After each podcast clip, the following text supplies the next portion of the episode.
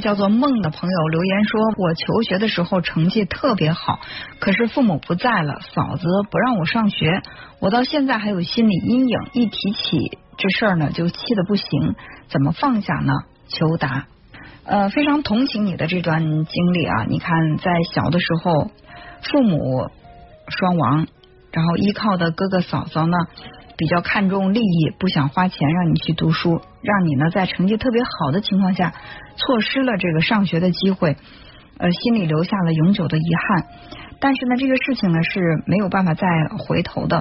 呃，我不知道你读到什么程度不再上学了。如果说完成了九年制义务教育，那作为你的这个哥哥嫂嫂，他们可能也没有义务必须要去让你来读书。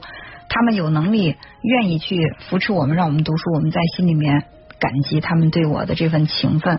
但如果说人家真的是不想再让你往上去读了，那我觉得这个事儿我们也怨不得谁。嗯，但是我相信，不管我们的生命是什么样的状态，都阻碍不了你学习的步伐。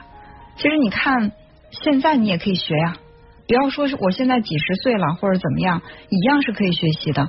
而且我有的时候出外出，就是跟大家做一些现场的分享的时候，我会看到在我们这现场真的是有呃七八十岁的老同志、老人家在现场，他们还会学习。包括我身边有一些老师，呃，已经七十多岁了，六十六十岁了，他们呢还会到处跑着去讲学，然后呢去传播这个心理学的知识、家庭教育的知识，呃，而且呢还一边。